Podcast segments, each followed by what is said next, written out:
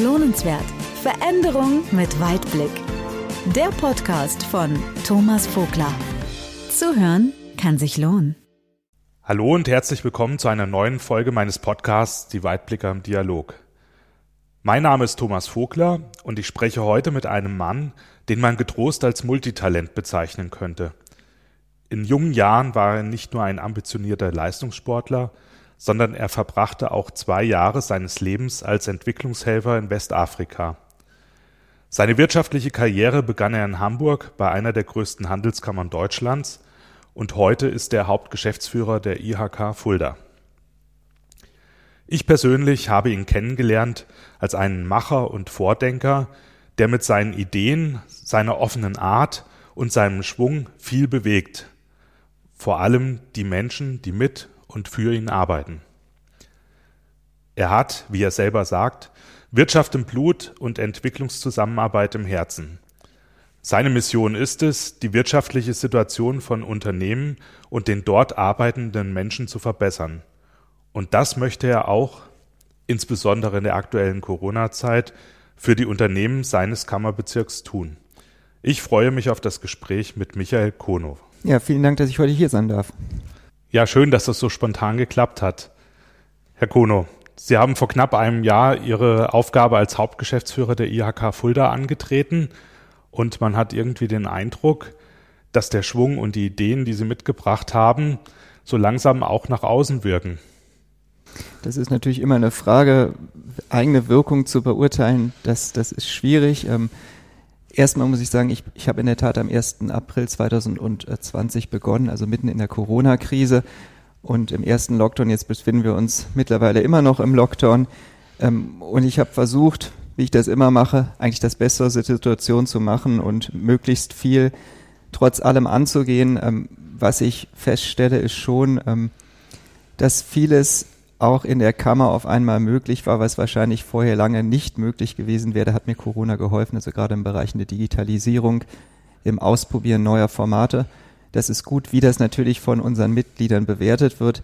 Das kann ich noch ähm, wirklich nur im geringsten beurteilen.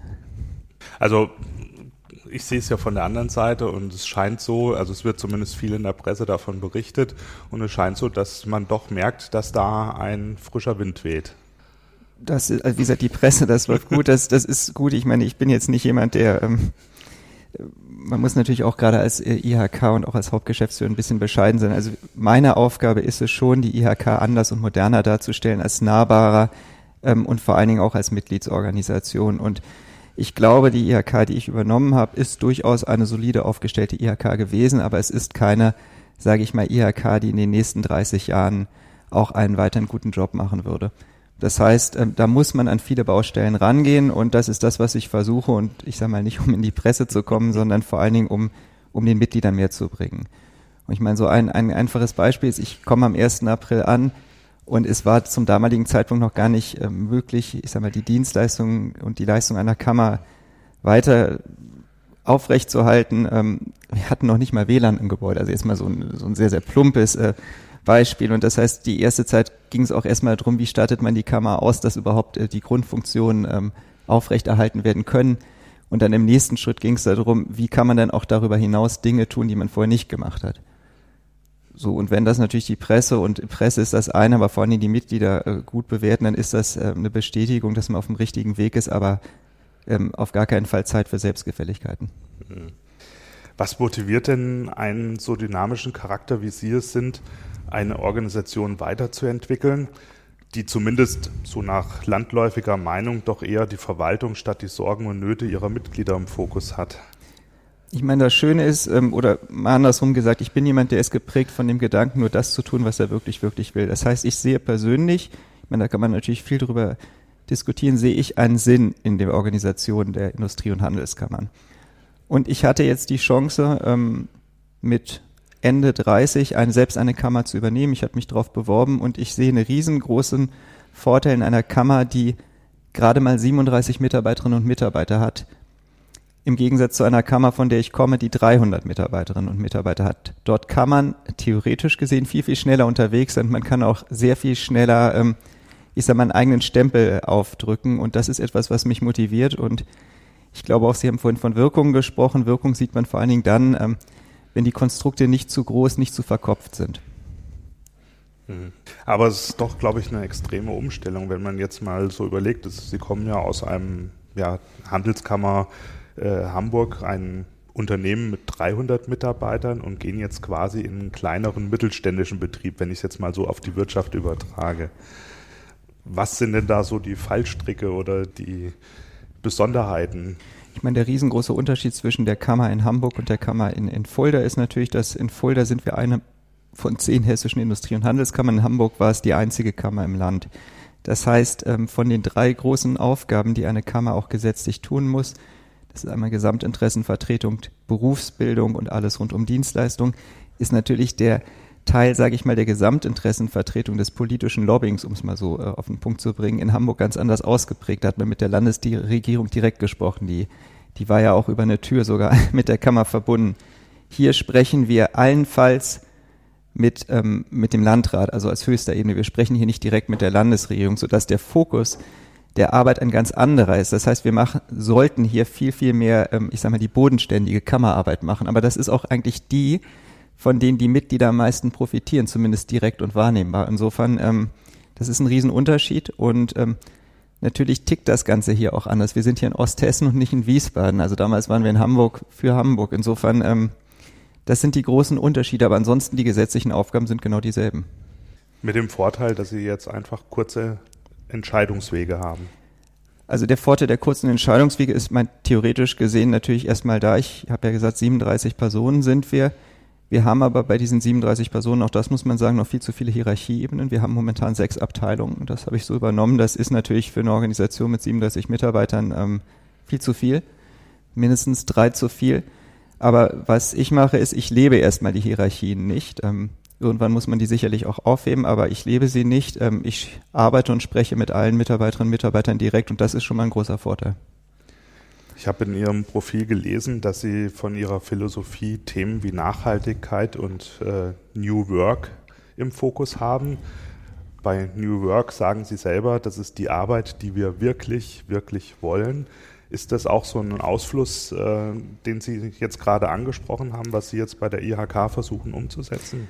Ich bin ja vom Jahrgang 1981, das ist der erste Jahrgang der Generation Y und die tickt tatsächlich ein bisschen anders als die Generationen davor. Und ich bin seit vielen Jahren ein großer Anhänger von Friedhof Bergmann, dem, dem Sozialphilosophen aus Österreich, der in den USA lebt, der das geprägt hat, New Work, also die Arbeit, die wir wirklich, wirklich wollen. Also es geht hier um sinnhafte Arbeit, es geht um Selbstverwirklichung, Teilhabe, solche Dinge und das prägt mich und ich glaube schon, dass das etwas ist, was man auch in die IHK reinbringen sollte.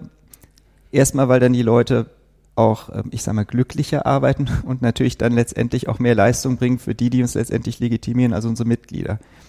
Das heißt, New Work bedeutet übertragen auf die IHK natürlich, es ist keine Zeit mehr für Insellösungen, es ist also für, für die Egoismen einzelner Abteilungen, die nicht Informationen weitergeben, es ist die Zeit, zusammenzuarbeiten, zusammen zu kollaborieren, um dann besser werden, zu werden nach außen. Also das, da bin ich fest von überzeugt und das sind auch die Prinzipien, nach denen ich die Kammer nach und nach umstellen will. Im ersten Jahr ging es erstmal darum, sage ich mal, das Grundrauschen zu erhöhen, weil ich meine, die Mitarbeiterinnen und Mitarbeiter müssen sich auch erstmal an mich gewöhnen und ähm, mich auch letztendlich das, was ich tue, nicht denken. Ich meine, drei Monate kann man vielleicht noch Schauspielern, ein Jahr nicht.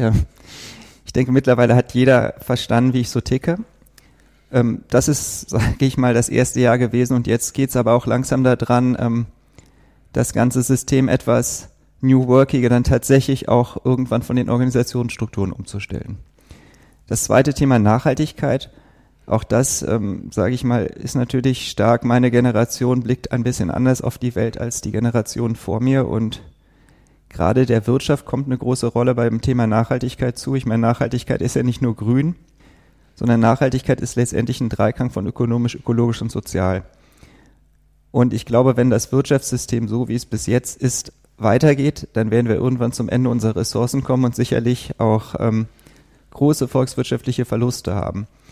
Und auf der anderen Seite ist es wiederum eine riesengroße Chance, gerade in einer Region wie, wie der Region Fulda, mit einem Biosphärenreservat, einer Rhön im Hintergrund, mit vielen regionalen Erzeugern, mit einer kleinen mittelständisch geprägten Wirtschaft auch tatsächlich auf Nachhaltigkeit zu setzen. Und das ist etwas, finde ich, und das ist dann wieder das Gesamtinteresse, was auch die IHK irgendwie vertreten muss, ist es eine Aufgabe einer IHK, diese Ideen auch in die Welt ähm, oder ich sage mal in die Welt, in den Landkreis Fulda zu bringen. Ich kann nur sagen, eines meiner ersten Gespräche, das hat mich nachhaltig geprägt im Landkreis Fulda, habe ich mit einem etablierten Unternehmer gesprochen, der mir sagte, wenn der neue Diesel an dir vorbeifährt, ist danach die Luft sauberer als vorher. Da denke ich, kann man noch viel über das Thema Nachhaltigkeit sprechen.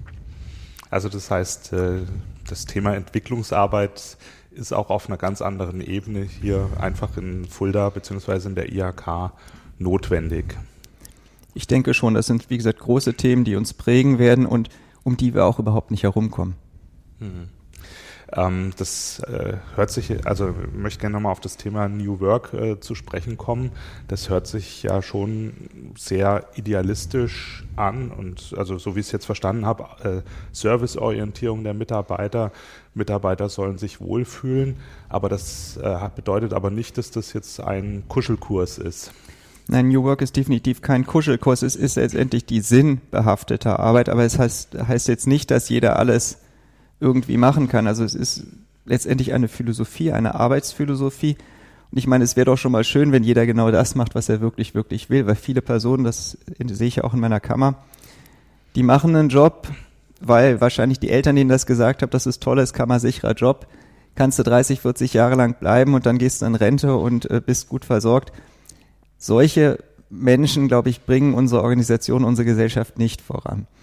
Und deswegen natürlich, wenn man die Rahmenbedingungen gibt, in denen man auch freier arbeiten kann und kreativer arbeiten kann und auch, ich sage mal, dann letztendlich auch für die Mitarbeiter, Mitglieder, also die Unternehmen mehr leisten kann. Sowas, so ein enabling environment, das möchte ich schaffen. Das bedeutet tatsächlich, so wie ich es jetzt verstanden habe, dass die IHK mehr und mehr auch sich wirklich in Richtung Dienstleistungsunternehmen, also Unternehmen im klassischen Sinn, entwickeln soll. Also das sollten wir natürlich sowieso als IHK sein. Das ist auch ein Teil unseres gesetzlichen Auftrags. Aber ich sage mal, in dem Begriff, wir sind hier die Selbstverwaltung der Wirtschaft, da steckt, wenn man das so auf der Zunge zergehen lässt, noch viel zu viel Selbst und Verwaltung drin. ähm, das darf nicht sein. Wir müssen als Kammer natürlich genau letztendlich das auch anbieten, was die ähm, Mitglieder von uns ähm, fordern, wenn sie denn was von uns fordern. Und durchaus auch mal Dinge ausprobieren und diese Mentalität auch durchaus Dinge auszuprobieren das ist auch eine der Hauptaufgaben, die ich haben muss. Das klappt teilweise auch schon in einzelnen Bereichen. Gerade in unserer sag mal, Kommunikationsarbeit laufen jetzt einige Dinge ein bisschen anders als vorher. Teilweise klappt es aber eben auch noch nicht. Hm. Ja, also Sie haben mir selber das Stichwort geliefert, äh, Thema Verwaltung. Bin jetzt noch ein bisschen ketzerisch. Ähm, so, wenn man sich mit den Unternehmern unterhält, dann ist ja oftmals, also man kann sich ja gegen eine IHK-Mitgliedschaft im Grunde nicht wehren und wird irgendwo ein Stück weit zwangsverpflichtet. Und oftmals herrscht eine Volkesmeinung vor, dass man eigentlich Beiträge für nichts bezahlt. Was sagen Sie diesen Unternehmen jetzt in diesem Zusammenhang? Also erstmal gut, ich meine, das ist jetzt vielleicht nicht das, ähm, ich, ich halte ja momentan auch oder rede ich ja sehr viel ähm, das liegt am Podcast, aber grundsätzlich sollte man diesen Mitgliedern erstmal zuhören und zwar sehr lange zuhören und gucken, worum geht's denen wirklich. Und es man sollte nicht darauf antworten, indem man ihnen einen Vortrag hält über die gesetzliche Pflichtmitgliedschaft, über das Bundesverfassungsgericht, was gesagt hat, dass das alles seinen Sinn hat. Und man sollte auch nicht anfangen mit irgendwelchen Wirtschaftstheorien. Das ähm, kann man alles machen, ist gut, das im Hintergrund zu haben, aber man sollte ihnen erstmal zuhören und gucken, wo drückt eigentlich der Schuh und wieso ist denn diese Unzufriedenheit da? Und dann wird man zwei Typen von Mitgliedern ähm, feststellen. Die einen, die wissen gar nicht, was wir als IHK eigentlich alles für sie machen könnten. Was wiederum für uns bedeutet, ist, dass die Kommunikationsarbeit noch nicht so läuft, wie sie laufen sollte. Das sind die einen. Ich sage mal, das sind welche, mit denen man dann wirklich gut ins Gespräch kommen kann und die man auch im Gespräch ähm, vielleicht auf ein sehr, sehr positives Ende des Gesprächs kommen kann. Die andere Gruppe, das sind die, und davon gibt es natürlich auch durchaus welche, die grundsätzlich eine Organisation ähm, mit einer gesetzlichen Mitgliedschaft oder einer Zwangsmitgliedschaft, wie die dann sagen, ablehnen da kann man sich das auch anhören und auch solche Gespräche enden in der Regel positiv, weil auch wenn man ähm, feststellt, dass man nicht derselben Meinung ist, ist das ja schon mal äh, eine gute Erkenntnis. Das kann man ja auch freundlich führen, so ein Gespräch. Aber da kann man relativ wenig machen und das muss man auch zur Kenntnis nehmen. Grundsätzlich sage ich mal so, es gibt durchaus ähm, sehr angelsächsisch geprägte Unternehmerinnen und Unternehmer, die sagen, ich zahle nur für das, von wo ich direkten Nutzen für habe. Das ist auch das Prinzip letztendlich der Kammern in angelsächsischen Ländern. In unseren Ländern, also ich sage jetzt mal im deutschsprachigen Raum, ist das Kammersystem ein anderes. Es ist das System einer Solidargemeinschaft. Das heißt, man zahlt für etwas, von dem man vielleicht nicht direkt einen Nutzen hat, aber indirekt dann schon. Weil grundsätzlich eine Kammer ja die Rahmenbedingungen verbessern sollte. Ich sage mal nur ein Beispiel Berufsbildung. Sie können jetzt ausbilden als Unternehmen oder nicht. Das ganze Ausbildungssystem ist von uns administriert und wird vorangebracht, viel durch Ehrenamt getrieben. Aber wenn Sie nicht ausbilden, profitieren Sie trotzdem irgendwie davon, weil die Fachkräfte dann irgendwann vorhanden sind. Das heißt, dann werden Sie irgendwann jemanden einstellen, vielleicht der eine Ausbildung genossen hat und dadurch haben Sie indirekt, also Sie haben dafür bezahlt für eine Leistung, von der Sie erst später profitieren. Aber dieser Zusammenhang, den muss man vielleicht auch erstmal erläutern. Also für uns große Aufgabe, wir müssen mehr erläutern, wer wir sind, was wir sind und warum wir vor allem die Dinge tun, die wir tun. Ist das Ganze nicht als Einbahnstraße zu betrachten, sondern es heißt also, ich kann als Mitglied, das ist auch die Forderung, die Sie an die Mitglieder stellen, nicht einfach nur konsumieren, sondern ich muss auch selber bereit sein, etwas dafür zu tun.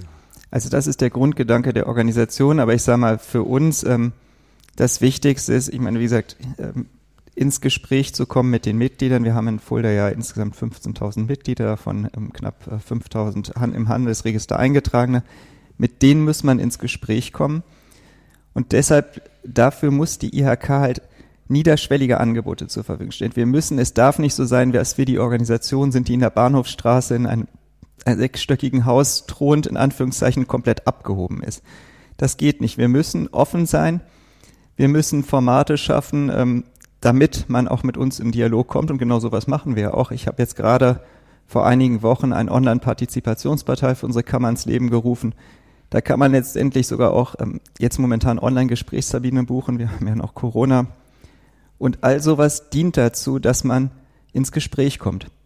Und das soll auch nicht nur ich sein als Hauptgeschäftsführer, der das macht, sondern eigentlich soll jeder Mitarbeiter, jede Mitarbeiterin in unserem Hause soll diese Einstellung haben. Mit den Unter äh, Unternehmen ins Gespräch kommen, wann immer das möglich ist. Sie haben gerade das Thema niederschwellige Angebote angesprochen das leben sie auch wirklich vor. Also zum einen, was ich jetzt mitbekommen habe, sie waren im letzten Jahr, sofern das durch Corona möglich war, sehr viel bei Unternehmen, aber sie bieten auch in der Woche zwei Termine morgens an, wo Unternehmen tatsächlich, Unternehmer bei ihnen persönlich vorstellig werden können, um einfach mal zu reden. Genau, also im letzten Jahr, ich meine, wie gesagt, mein letztes Jahr war natürlich ein sehr, sehr schräges Jahr, wo es nur ein paar wirklich lockere, weitgehend unbeschwerte Monate gab. In diesen Monaten war ich im Landkreis knapp äh, 100 Mal in Unternehmen unterwegs und habe ähm, mit vielen Unternehmern halt gesprochen. Die haben mir Unternehmen gezeigt, was für mich natürlich total wertvoll ist. Ich komme von außerhalb. Insofern erstmal ein Gefühl zu bekommen für die Region, für die Wirtschaft der Region ist natürlich extrem wichtig. Und ähm, das empfehle ich auch jedem meiner Mitarbeiter, jeder meiner Mitarbeiterinnen, weil letztendlich, wenn man eine Organisation ist, die die Interessen der Wirtschaft vertreten soll, dann muss man ja auch mal sehen, wie die Rahmenbedingungen der Wirtschaft überhaupt sind. Und äh, was Sie jetzt eben angesprochen haben, ja, wir haben jetzt Corona, natürlich äh, bin ich immer noch, wenn es denn erforderlich ist, unterwegs, aber natürlich deutlich eingeschränkt.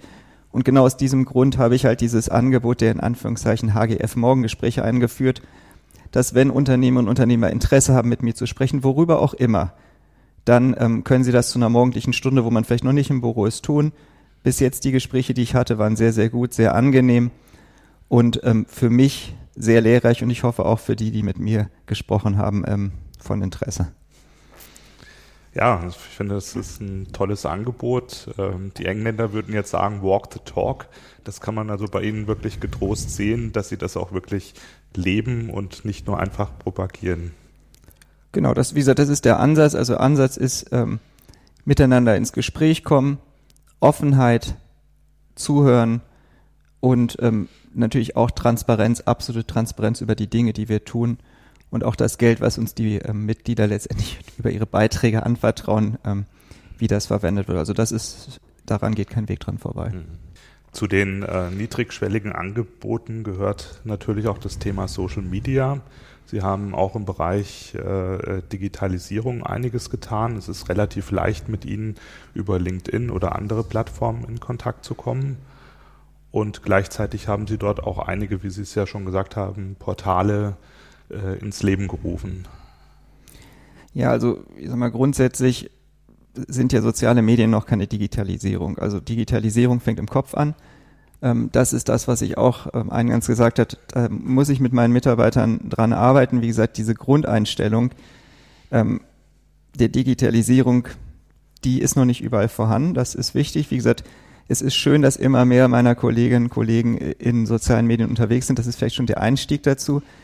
Aber was Sie jetzt meinen, ist, äh, wir, wir beginnen ganz andere ähm, Formate und äh, momentan haben wir auch gar keine andere, äh, keine Wahl, weil, wie gesagt, physisch funktioniert ja nichts mehr. Und eines der Formate, vielleicht auf das Sie heraus äh, wollten, ist, ähm, wir befinden uns mitten in einer Corona-Krise und die, die Stimmung ist verdammt schlecht in der, in der Wirtschaft. Und wir haben gedacht, gut, wenn die Stimmung schlecht ist, muss man irgendwie Mut machen. Und wir haben eine Reihe ins Leben gerufen, die haben wir Hashtag FD-Chancennutzerinnen genannt. Ähm, und da geht es darum, dass man in digitalen Formaten Unternehmer und Unternehmer, die vielleicht halbwegs vernünftig durch die Krise kommen oder zumindest das Beste draus gemacht haben, sich mit anderen Unternehmerinnen und Unternehmern austauschen, um zu sagen, das habe ich gemacht, das könnte funktionieren oder und durch diese Beispiele soll Mut gegeben werden, Inspiration gegeben werden. Und ähm, das haben wir ins Leben gerufen. Das ging jetzt Mitte März los und unser Ziel ist es wirklich, das alle zwei bis vier Wochen eine Veranstaltung zu machen, solange bis die Situation hoffentlich irgendwann wieder besser ist. Ich glaube, das bietet natürlich auch ganz andere Möglichkeiten. Also wenn, ich glaube, dass einfach durch den persönlichen Dialog, auch wenn er jetzt digital erfolgt, einfach viel mehr Authentizität äh, erzeugt werden kann, als wenn man das jetzt nur in Form einer Pressemitteilung macht. Das ist auf jeden Fall richtig. Ich meine, natürlich nichts geht über den physischen Kontakt, aber langsam haben wir uns daran gewöhnt, dass auch ähm, digitale Formate eine große Nähe und ähm, Tiefe haben können und deshalb funktionieren sie langsam auch bei uns. Äh, und wie gesagt, ich hoffe, dass es irgendwann wieder physisch sein muss, aber es hat ja auch einen Vorteil, weil wenn Sie sich mal jetzt Ihren Tag angucken, was Sie alles an einem Tag an Treffen, ähm, Diskussionen schaffen können, wo Sie sonst durch die ganze Republik reisen müssten, was ja, sage ich mal, vielleicht auch nicht so im Sinne der Nachhaltigkeit ist, ähm, dann sind das doch durchaus Chancen, die man jetzt auch ergreifen kann, gerade auch als eine Organisation wie die unsrige. Und das tun sie ja auch. Also ich darf in dem Zusammenhang erwähnen, dass die IHK dieses Jahr ihr 75-jähriges Jubiläum feiert. Und da ja momentan keine Offline-Veranstaltungen in gewohnter Art und Weise stattfinden können, planen sie jetzt einen, erstmals einen digitalen Jahresempfang. Genau, der, der, der, die, also normalerweise feiern wir ja im, am dritten Freitag im Januar unseren, unseren Jahresempfang, wo dann etwa so 750 Personen immer kommen. Führt natürlich dann dazu, dass es ganz viele gibt, die dann nicht kommen können, was natürlich auch immer ähm, ein bisschen Verbitterung hervorruft. Jetzt haben wir die Chance, dass jeder, der will, daran teilnehmen kann. Es gibt keine Beschränkungen. Am 26. März ähm, findet dieser digitale, erste digitale Jahresempfang statt. Ein einstündiges Programm mit, ich sag mal, Reden, kleinen Filmchen, einer Weltpremiere, die wirklich äh, großartig sein wird, ähm, auch äh, spielen. Ähm, also es wird, wird ein nettes, rundes Programm, ich denke ganz kurzweilig. Und danach Online-Networking äh, dann auch, äh, wo man tatsächlich ähm, vielleicht ein bisschen ähm, Nähe und auch Gespräche führen kann. Und das Schöne ist, wie gesagt, es kann jeder teilnehmen, jeder Stakeholder, jedes Unternehmen und wir wollen damit natürlich auch ein Signal senden, ja, Fulda ist ein wichtiger Kongressstandort, ein wichtiger äh, Standort für Veranstaltungen, für Kultur ähm, und noch ein paar andere Dinge und auch trotz Corona. Und wie gesagt, ich kann nur jedem, ich hoffe nur, dass viele Unternehmerinnen und Unternehmer, die das hören, sich noch entschließen, sich auch für den Jahresempfang anzumelden. Ist auf jeden Fall ein tolles Angebot. Ich bin selber sehr gespannt. Also es macht ja sehr neugierig, da einfach wirklich mal zuzuhören, mitzumachen und wie Sie schon gesagt haben, die IHK ist ja eine Mitmachorganisation. Genau, also wie gesagt, wir freuen uns auf Sie. Ähm, mehr will ich jetzt auch nicht sagen, weil es soll ein bisschen, ich meine, ich kenne das Programm und es ist, wirklich, es ist wirklich aus meiner Sicht ganz gut und äh, wenn Sie es nicht gut finden, dann sagen Sie es mir im Nachhinein, auch das muss sein. Gut, dann will ich da auch nicht tiefer in Sie dringen und mache jetzt mal einen etwas abrupteren Themenwechsel, weil mir ist es einfach nochmal wichtig, mit Ihnen über Ihre Zeit als Entwicklungshelfer zu sprechen. Ähm, das ist ja mit Sicherheit ein wichtiger Baustein in Ihrer Vita, der vermutlich auch in Ihr heutiges äh, Wirken abstrahlt. Ja, also ich meine, ich hatte oder wir, weil meine Frau und ich, wir waren zusammen äh, in, in Westafrika, waren ähm, von 2009 bis 2011 Entwicklungshelfer in der Westafrikanischen Republik Niger, die damals ähm, auf dem Human Development Index, also dem Index der menschlichen Entwicklung, auf dem letzten Platz stand. Und heute steht sie immer noch auf dem letzten Platz ähm, nach Somalia. Also das zeigt schon mal so ein bisschen die, die Bedingungen, die dort vorherrschen. Es ist natürlich extrem prägend, wenn man in so einer in so einem Land ähm, lebt und arbeitet, dann äh, stellt man, wenn man zurückkommt, dann doch einige Dinge, die vielleicht hier als selbstverständlich gelten, ähm, in Frage, beziehungsweise sieht, dass die nicht selbstverständlich sind. Also es macht einen demütig und das prägt einen natürlich auch. Ebenso ist es natürlich, ähm, ich sage mal, eine Arbeit gewesen. Ich habe dort äh, in einem Handwerksdachverband gearbeitet, in einem Handwerkszentrum saß ich und 99 Prozent der, mit denen ich gearbeitet habe, waren Analphabeten. Also auch das eine, eine, ich sage mal, dass Bildung eben nicht selbstverständlich ist, ähm, war auch eine der Erkenntnisse, die äh, mich geprägt hat und was natürlich auch dazu kommt, die Sicherheitsbedingungen in einem solchen Land sind eben auch andere als die, äh, die wir hier haben. Also wir hatten in der Zeit, wo wir dort waren, Militärputsch. Wir wohnten neben dem Präsidentenpalast, auch das für einen Mitteleuropäer vielleicht eher ungewöhnlich, dass dann an einem Tag von einer Sekunde auf die andere Krieg sein kann und Kugeln fliegen ähm, und am nächsten Tag wieder alles in Ordnung ist. Ähm, das war etwas, was mich ähm, durchaus äh, geprägt hat oder dass während des Militärputsches trotzdem das Gebet, es ist ja ein ähm, muslimischer Staat, ähm, nicht ausfällt und der Muizin zum Gebet ruft und nebenbei Panzer rollen und ähm, das die Menschen nicht stört. Das war etwas, was ich, ähm, naja, da muss man sich erstmal dran gewöhnen und ich sag mal, das Ende unseres Einsatzes war auch, ähm, ich sag mal, sehr prägend, weil ähm, der islamistische Terror, der von Norden, also von, von Nordafrika immer weiter nach Süden kam, bis heute, ja, muss man nur die Nachrichten gucken, kam dann auf einen Kilometer an unsere Wohnung ran mit ähm, Todesfolge von ähm, zwei sehr jungen Menschen. Und dann haben wir halt gesagt, okay, das ist nicht mehr das Land, der Staat, in dem wir uns wohlgefühlt haben. Und haben dann ähm, sehr, sehr schnell, also eigentlich von einer Woche auf die andere entschieden raus und sind dann nach Deutschland zurück, ohne ja, eine berufliche Perspektive zu haben. Aber auch das, wie gesagt, sehr prägend, dass die Welt sich sehr schnell ändern kann. Und ich glaube, in dem Kontext äh, erscheinen die Probleme, mit denen Sie heutzutage konfrontiert werden, vermutlich eher kleiner. Und was ich auch so erlebt habe, ist ja eine extreme Gelassenheit, die Sie an den Tag legen. Rührt das aus dieser Zeit? Sicherlich, also vielleicht zu den Problemen. Man sollte auf gar keinen Fall natürlich die Probleme und Herausforderungen der Unternehmerinnen und Unternehmer, die wir jetzt hier haben, ähm, kleinreden, weil hier stehen Existenzen auf dem Spiel und Natürlich wird in Deutschland keiner verhungern, aber ähm, nur unternehmerische Existenz, die zerstört wird, vielleicht auch das Werk von Generationen, ist äußerst tragisch. Aber jetzt vielleicht zurück zur Gelassenheit. Natürlich ist es so, ähm, wenn man so etwas, wenn man in so einem Land gelebt hat, dann wird man gelassener. Bei mir kommt noch hinzu, dass ich, ich sag mal, sehr, sehr früh erwachsen werden musste, weil mein Vater sehr früh gestorben ist. Das heißt, aus all diesen Dingen, die, die einen letztendlich prägen und zu dem Menschen macht, der man ist, ähm, rührt eine gewisse Gelassenheit. Ich meine, ähm, Sie, wir haben ja schon eine Menge miteinander zu tun gehabt. Ich meine, bei mir ist es wirklich so, wenn Dinge so sind, wie sie sind und ich sie nicht ändern kann, dann kümmere ich mich auch nicht weiter drum. Dann mache ich mir keinen Kopf. Also, und diese Gelassenheit hilft mir zumindest persönlich im Moment sehr, sehr gut durch die Corona-Krise zu kommen. Können Sie diese Gelassenheit auch weiter transportieren, Ihre Mitarbeiter anstecken oder vielleicht auch Unternehmen? Naja, also ähm, es kommt immer ein bisschen darauf an, was für eine Situation man ist. Ich glaube schon, dass ähm, die Art und Weise, wie jetzt äh, ich die letzten Monate mit meinen Mitarbeiterinnen und Mitarbeitern durch die Corona-Krise kommen konnte, zumindest ähm, die Menschen in der Kammer nicht verunsichert hat. Ich glaube, ähm, wenn man als Führungskraft selbst verunsichert ist in so einer Situation, dann steckt das auch an. Es ist aber auch, da gebe ich auch zu, dass ähm, es durchaus auch Mitarbeiterinnen und Mitarbeiter gibt, die das extrem nervt. Also ein Beispiel war, ähm, ich hatte eine Mitarbeiterin, die sagt, ja, was machen wir denn, wenn die Prüfungsabteilung alle an Corona erkranken und wir dann nicht die Prüfungen in der Ausbildung durchführen können?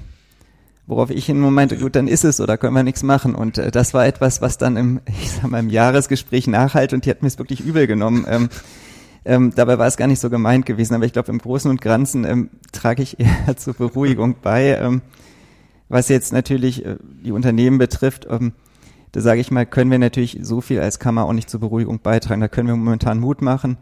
Ähm, sagte ich ja, mit den Chancennutzern machen wir das, aber wir können momentan nicht die Rahmenbedingungen ändern. Wie gesagt, wir stoßen mit unserem politischen Lobbying, ich meine, wir sind ja auf Kreisebene natürlich an gewisse Grenzen und das müssen wir auch erkennen. Aber auf der anderen Seite ist es so, dass Sie ja gerade zu den Themen Lockdown, äh, fehlende Perspektiven im Handel doch ungewöhnlich deutlich äh, Stellung bezogen haben. Man stellt ja alle Orten so ein bisschen, ja, so eine politische Gleichförmigkeit oder Gleichschaltung fest.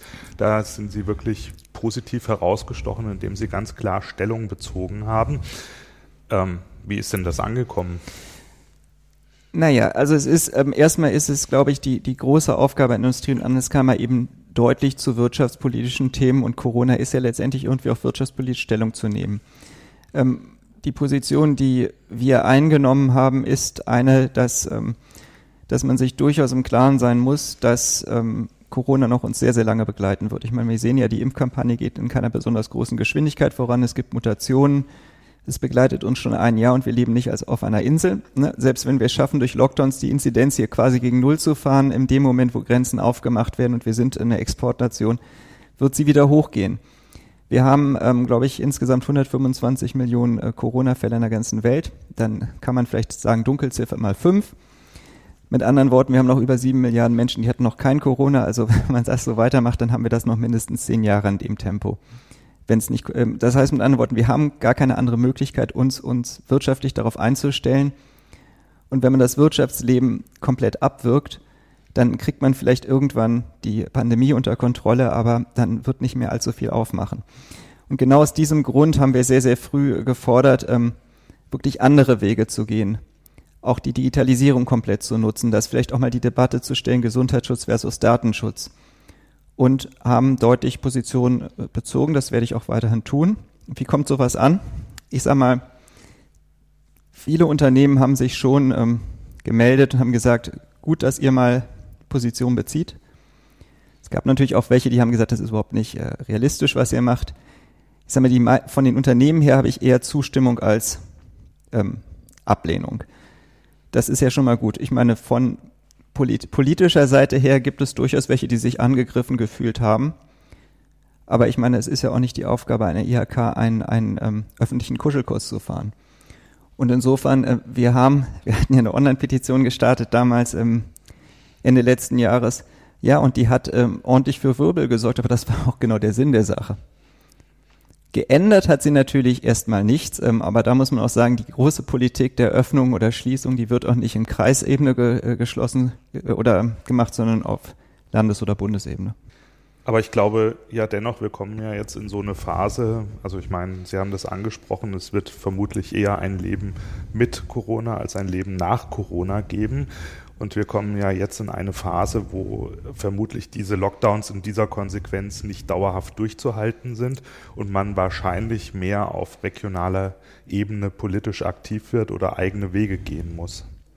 Das wird sich zeigen. Also ich glaube, es gibt einen großen Unterschied zwischen der Bundes-, der Landespolitik und auch der Kreispolitik. Ähm, natürlich mit jedem Lockdown oder jeder Verlängerung eines Lockdowns sinkt die Akzeptanz. Ähm, in der Wirtschaft und auch in der Bevölkerung. Und irgendwann, ich meine, wir haben auch Bundestagswahlen, das ist vielleicht die große Chance bei dem Ganzen, äh, wird man das politisch nicht mehr überleben, aber auch wirtschaftlich nicht.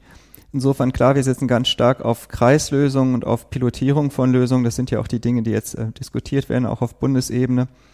Und da sehe ich in Fulda durchaus, oder also im Landkreis Fulda durchaus Chancen, weil wir einen äh, Landrat haben und auch einen Oberbürgermeister in Fulda, die sich der Situation der regionalen Wirtschaft sehr bewusst sind und die auch bereit sind, alles in ihren ähm, ja, Händen möglich, ähm, Mögliche möglich zu machen. Also das lässt trotz der Pandemie hoffen, dass wir hier möglichst die Wirtschaftskraft erhalten können. Also grundsätzlich gesehen ist die Region wirtschaftlich gut aufgestellt. Deswegen ist sie bislang auch ähm, noch besser durch die Krise gekommen als andere Regionen. Das sieht man ja an der Arbeitslosenquote, die immer noch bei 3,7 Prozent liegt. Das ist deutschlandweit ein sehr niedriges Niveau. Liegt sicherlich daran, dass wir keine Monostrukturen haben, dass wir eine äh, viele inhabergeführte äh, Unternehmen haben, die natürlich ganz anders wirtschaften, muss aber auch sagen, Wir haben extrem hohe Werte bei der Kurzarbeit äh, der Unternehmen, also die Zahl der Betriebe und auch ähm, der Zahl der sozialversicherungspflichtigen Beschäftigten. Bislang, wenn es jetzt wieder aufmachte, würde man sagen, wird man mit dem blauen Auge davonkommen. Aber wenn der Lockdown und die Einschränkungen noch lange weitergehen, dann wird es sicherlich zu einer Insolvenzwelle kommen, auch im Landkreis Fulda. Und das wäre sehr schade. Ja, also gilt es da mit vereinten Kräften wirklich alles Mögliche zu tun. Und natürlich sind die Unternehmen gefordert. Sie haben ja die Angebote angesprochen, die sie machen, als Mitmachorganisation, als Chancennutzer. Vielleicht können Sie uns zum Abschluss auch nochmal aus Ihrer Sicht ein paar mutmachende Worte geben oder Empfehlungen, was äh, Unternehmen in der heutigen Zeit äh, oder mit Blick auf die weitere Zukunft vielleicht tun könnten oder nutzen könnten. Ich glaube, die regionalen Unternehmen machen eigentlich genau das, was sie machen äh, müssen. Sie sind darauf vorbereitet zu öffnen. Äh, sie haben sehr, sehr gute Hygienekonzepte, sodass ich glaube, eine Öffnung wäre verantwortungs, äh, also wäre verantwortlich äh, möglich. Ähm, was sie tun, und das ist auch wichtig, es gibt dieses bekannte Fulda-Netzwerk. Ich glaube, das kann man auch gerade bei kleinen Unternehmen noch viel, viel stärker ausbauen, weil in der Tat, Sie haben es gesagt, wir kommen nur gemeinsam aus der Krise und ich glaube schon, wenn man jetzt, und das ist ja auch ein bisschen die Idee der Chancen, dass er sich austauscht, zusammenarbeitet, werden Kooperationen äh, entstehen, die sicherlich auch nach der Krise von Vorteil sein werden. Und ich glaube, daran geht kein Weg dran vorbei. Und ansonsten kann ich nur allen, die zuhören, äh, alles Gute wünschen und hoffen, äh, dass der Lockdown nicht so lange braucht, dass es noch stärker an die Substanz geht. Ja, vielen Dank, Herr Kono. Das war ein schönes Schlusswort mit Blick auf die Uhr. Es gibt sicherlich viele Themen. Wir könnten das natürlich auch äh, noch weiter fortsetzen, aber ich denke, wir haben viele wichtige Themen gestreift und ich bedanke mich ganz herzlich für das Gespräch mit Ihnen. Ja, vielen Dank, dass ich da sein konnte. Lohnenswert. Veränderung mit Weitblick. Der Podcast von Thomas Vogler. Zuhören kann sich lohnen.